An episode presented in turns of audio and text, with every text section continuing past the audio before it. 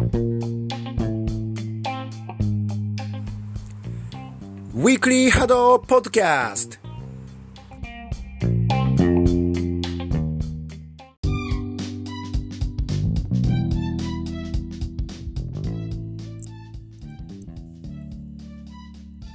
誰もが気軽に波動にし始めて手軽に情報を振り返れる番組ウィークリー波動ポッドキャストどうも暫定パーソナリティの岸本です。先週は3大会開催されましてそれによって結構動きがありましてでまた今週頭にはオフィシャルリーグという以前のねジャパンリーグから少し変形した、えー、の大会の詳細も発表されまして情報量が多いんですけれどもいつもとは違って今週はまず大会結果からお送りします、緊急事態宣言もあってですね出場を見合わせるチームもいた中で3大会開催されましてまずはルーキーズカップの結果から優勝がユニコーン準優勝が幕府第3位が今から波動今から和道かな？どっちだろうな？でした。幕府に敗れるっていう波乱がありながらも予選で、ね、圧倒的な得点力を見せたユニコーンが決勝トーナメントも勝ち切って見事にルーキーズカップ連覇を達成しました。これ予選5試合で6チーム出場だったんですけど予選5試合で得失点プラス42っていうのはすごいですよね。5試合で42なんであのここでは8.4かな。8以上1試合平均あるっていうのはいやこれはすごい得点力ですよね。でそれをユニコーン予選で唯一勝った幕府が前回の3位から1つ上げて準優勝っていうのもすごいなと思いましたね。隣でねちょうど練習してたんですよね。練習しててちょうどこの試合と試合の合間にあのー、そのねルーキーズカップとユニコーンの試合が終わって会場がどよめいてるのが分かったんですよ。僕ら練習してモニター見てないし何も結果分かんないんだけどいやもうそのどよめきはあのユニコーンに幕府が勝ったんだなっていう感じちょっと練習してる側もねちょっとざわざわそわそわしながら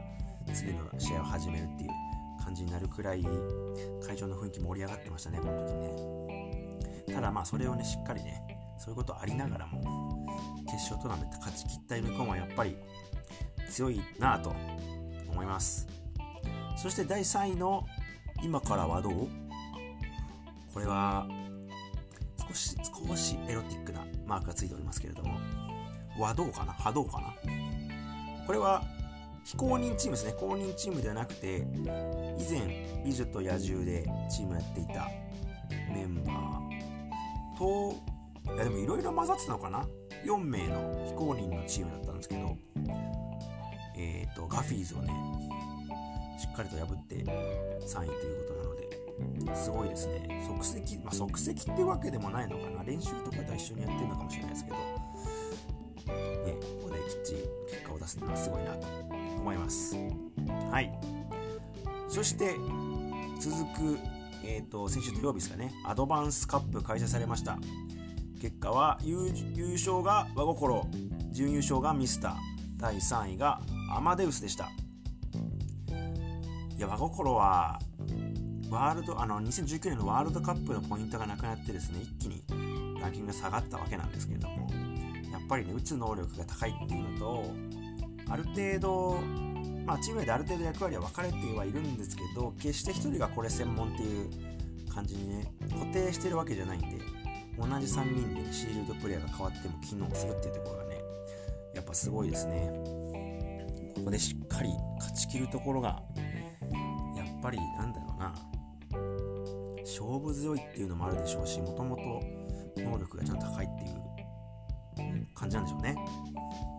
うん。ランキングがね落ちてあのジャパン2020のジャパンカップであの3位にならなかったらもっとすぐ落ちてたわけなんですよ。っていうくらいの何ていうんですかね昨年いろいろ成績を残したわけじゃなかったんですけどそれでもこうやってねランキング下がってアドバンス隊になってアドバンスでしっかり勝ってるっていうのはやっぱりすごいなと思いました。そして準優勝ミスターはもともとずっと回避力はねすごいあの定評があったんですけどそこに加えてね昨シーズンのアドバンス優勝した頃から継続して点を取る能力があるなと感じました。これはね3位のアマデウスも同じような印象を持っててあのジョージ選手、ノゾミー選手をねヒットにチーム全体の回避力が高いっていう印象はあると思うんですけどあの攻撃面ではね特に高橋選手のねエイムがねすごい光ってるなという感じがしました。アマデウスは次にまたどんどん上に上がってきそうな感じはやっぱね前からありますけど今シーズンのこの最初のところでもそういう風に感じました。はい。そしてえー、っとおとといですね。今これ火曜日に撮ってるんで。おととい日曜日のマスターズカップの結果は優勝アークエース準優勝チャリオット第3位がラレップ .ch あれラレップ .ch .ch ってまだあるあるか？でした。アークエス止まりませんね。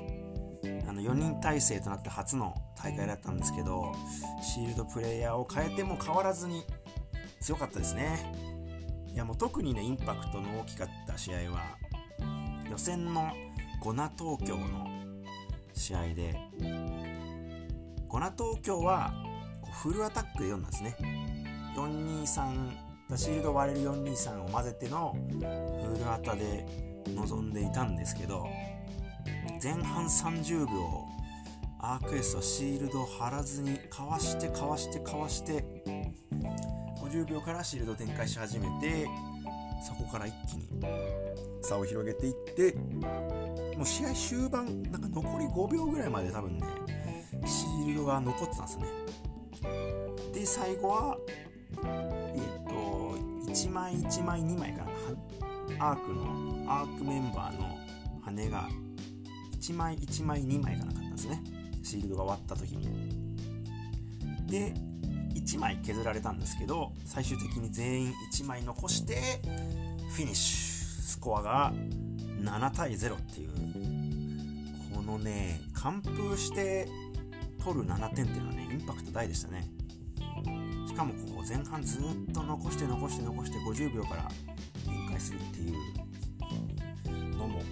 そこまで0-0だったんですけどでもあんだけかわしきって張られちゃうともう圧倒的不利ですからね。張られた側としては。これはやられたら相当応えるんじゃないかなっていう試合ですよね。いやめちゃめちゃ強かったこれは。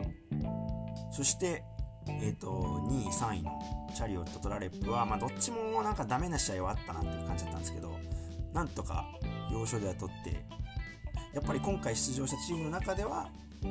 ランキング上位なんだなっていう結果だったのかなと思います。そしてですね惜しくも4位に終わったさっきまあ結果としては発表しなかったんですけど惜しくも4位に終わったオーリナルがねいや今回すごかったですね。予選の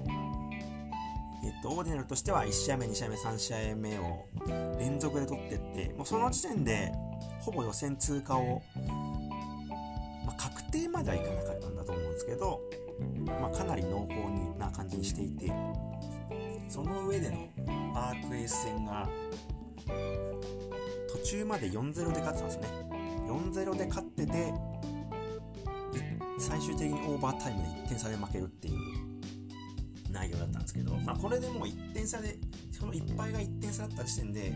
まあ、俺らは通過だろうなっていう感じではあったんですけども、まあ、それね逆転した 0-4まで持ってかれて逆転したクエスが強いっていうのもあるんですけどね。いやでもオーディナルがその前の日のアドバンスでは結果を残せなかったんですけどここでねマスターズで予選を通過したっていうのは本当にでかいなと思いました。今回ねそのえっとあの出場しないチームが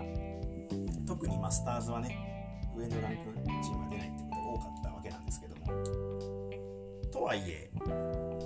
あのアドバンスでは勝ってるチームって結構いるわけなんでその中でこうやって予選通過して4位になったっていうのは本当にすごかったなと思いました。でそうアドバンスその土曜日のアドバンスから初めて試合に出たユキ選手。1週間前ぐらいにチーム加入したって言ってたんですけどがね点取る能力高いんですよね。アドバンスの土曜日のアドバンスもそうだったしあのマスターズでも最初の1試合目に出てたと思うんですけど点取ってるんですよね。すごかった。回避もなんかチームで練習そんなにしない割には回避もしっかりできていたしやっぱりでも特に点を取る能力がねすごい高かったなっていう。なんかまあこう打っててエイムがずれてる時ってのはもちろんそれは誰でもあると思うんですけどそれでもねなんか焦焦んないで打ってる感じがするんですよね。3発でなんだろうまとめまとめて打ってっていうか組み合わせて打って取ってるのもあればあの視点をずらして違うプレイヤーを一発で取りに行くみたいなのも割と混ぜてなんかすごいなと。オーディナルにあんまりいなかったのタイプなんじゃないかなっていう感じがするんでここは1個大きいんじゃないかなっていうのがあるのとあとはねあの愛花選手の、まあ、回避能力もが上がったっていうのもあると思うんですけどそれに加えて要所要所でね攻撃をしっかり決めてる感じがあったんですよね。それもすごい大きいなと。思いました。何戦だったかな？こう逆サイドにシールドが貼られてて1点先制したかなんかの場面でちょっと前にシールドを貼って圧力をかけに行ってるところがあったんですね。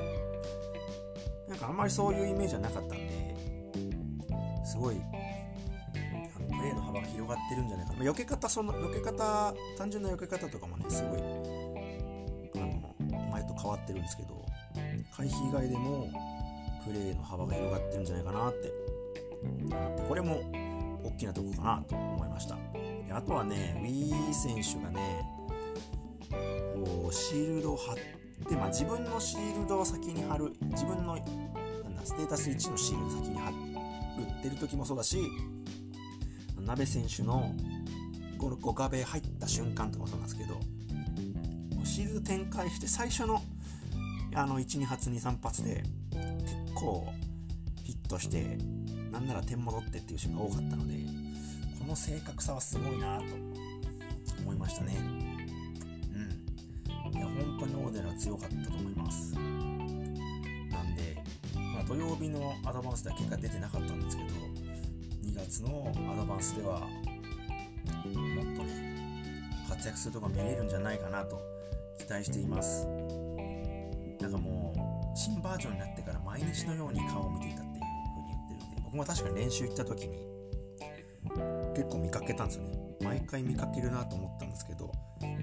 僕が毎日行ってるわけじゃないんでまさかそんなに行ってるとはという感じだったけどその成果がね如実に現れていたんじゃないかなと思います。というわけで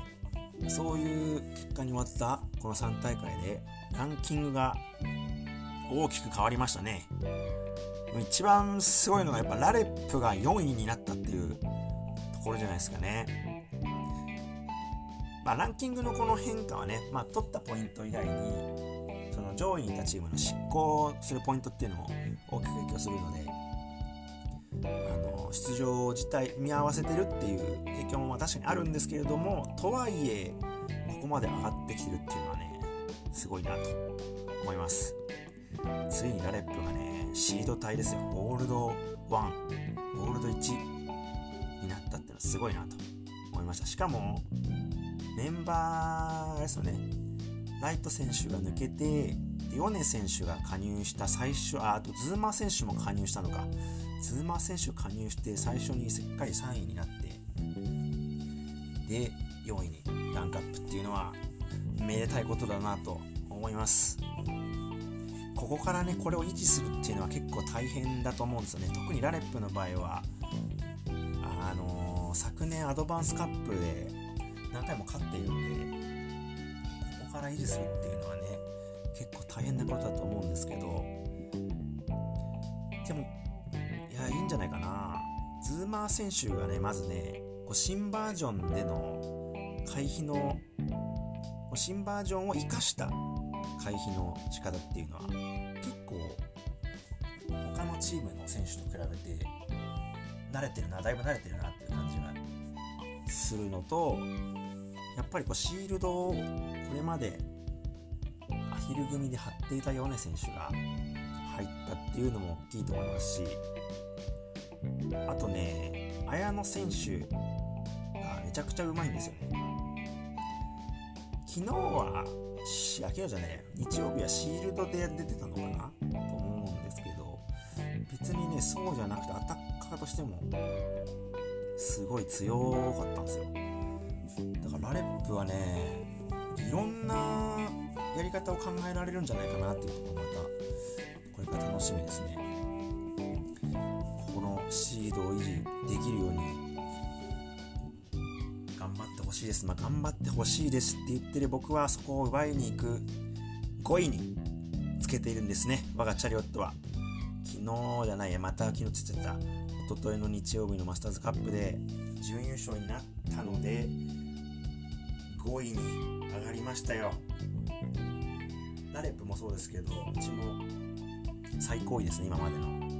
7位に上がったミスターもこれまでの最高位結構最高位を押し上げ上げたチームっていうのは今週多かったんじゃないですかね。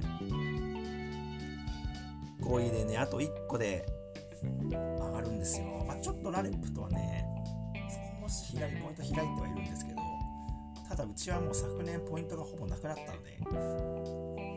これはチャンスですね。ラレップは執行する執行するかもしれないポイントがあるのにうちは執行するポイントがないっていう。は相当でかいと思うんでもう4位を取りに行きたいなと思っています。そして、まあ、ミスタが7位になりましてでえっ、ー、とヒュブリスが9位アヒル組が11位四国高月アヒル組が11位タイまで下がるっていうことで本当に大きく変わりましたよね。そんでジャパンカップ3位になったものの2019年のワールドカップのポイントが減った輪心がまあ落ちていたんですけどここでしっかり8位にまた戻ってくるっていうのがねなんかこの輪心らしいなと。しれっとっていうかしれっと戻ってきたっていう方はちょっと 失礼かもしれないけどなんかね輪心らしいなと思いましたね。これでですねあの1位アークエスと4位ラレップで5位チャリオット7位ミスター。の4チームがこうランキング制度始まった2019年の春以降に、まあ、その春シーズンに作られたチームも含めてですね以降に作られたチームなんですけど上位8チームにそのランキング制度以降のチームが半分入るっていうのは初めてのことなんですよ。今までね2チームあって3チームもあったんじゃないかなと思うんですけどさあ3チームあったですね。花咲バグブロアークとかあったんじゃない？花咲じゃ花咲バグブロじゃない。花咲ラレップアークとかがあったのかな？3チームでは多分あったと思うんですけど半分がそのランキング制度以降になったっていうのチームになったっていうのは初めてのことなのでいやこの2019年春にラこうランキング制度ができた時にいやここまで入れ替わるって2年でね入れ替わるって思った人がどんだけいいのかなっていう感じがします。もうね始まった当初僕は始まった当初にチームがちょうど公認チームに入ってでこうアドバンスカップに出てその時には入ったばっかりでマスターズに出れてたんですけどいやこれ全然詰まっていかないなっていうふうに思ってたんですよ。まずマスターズで全然勝てないし春シーズンの後半の方になるとアドバンスでは結果が出てくるようになったんですけどでもこうアドバンスを1回勝っただけでは全然もう上位のとこにはいけないんですよね。いやこれ全然無理じゃんって思ってたんですけど2年でねこんだけ入れ替わったんでこれはねすげえなと。こんだけ入れ替わってるってことは制度まともに機能してるんだなっていう感じますね。でもそう感じる一方でずっと上位にいるわちゃわちゃピーポーや戦な土あとまあ今回落ちてしまったもののこれまでずっと上位にいたヒューブリスも思考骨血アヒル組あと今週成績不良なかったんですけど6位をキープしてる猫、ね、ナ東京とかアドバンスカット8位にまた上がってきたバホホっていうのはいやすごいなと思いますね。ずっとこうやって上位にいるっていうのは。こんだけしっかり入れ替わるゲームなのにずっと上にいるっていうのはもう2年間通してずっと成績上位でキープしてるっていうことですからね。すごいっす。でこれね入れ替わってたら本当になんか面白いなと思いますよねこのランキング制度。ずっと強いチームがいてあのチーム強いなっていうのも面白い一方でやっぱりこうやってランキングがね大きく入れ替わるとちょっとワクワクしますよね。落ちてしまったチームはもうちょっと残念だし残念であの肩落として落としてしまうところもあるかもしれないですけどあの客観的に、まあ、僕は完全に客観的に見るのは難しいかもしれないですけど見るとすごい面白いなと思いました。はい。というわけでランキングがすごく大きく変わった後に昨日、えー、オフィシャルリーグという新形式のリーグ戦の詳細が発表されました。以前はねジャパンリーグ、まあ、その前はマスターズリーグかな？っていう名前でやっていたものなんですけれどもこれまではね7試合の、まあ、通常 3on3 とかあの変則的なルートが含めた7試合で争うっていう、えーと、リーグ戦ね。1日に1日に試合するのは、まあ、A チーム B チームがこの連続で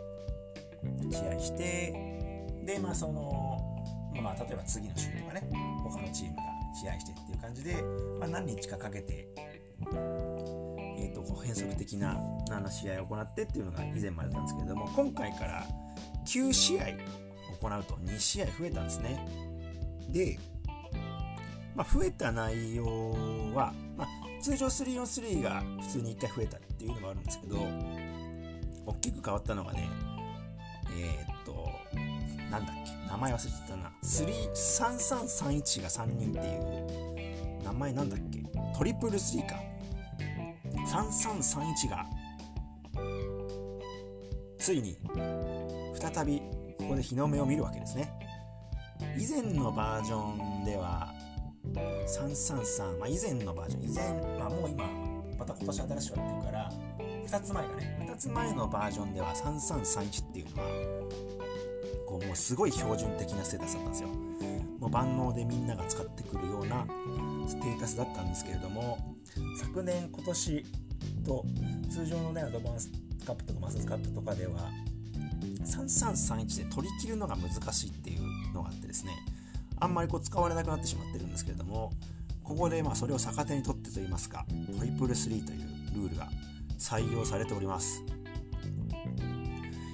これはね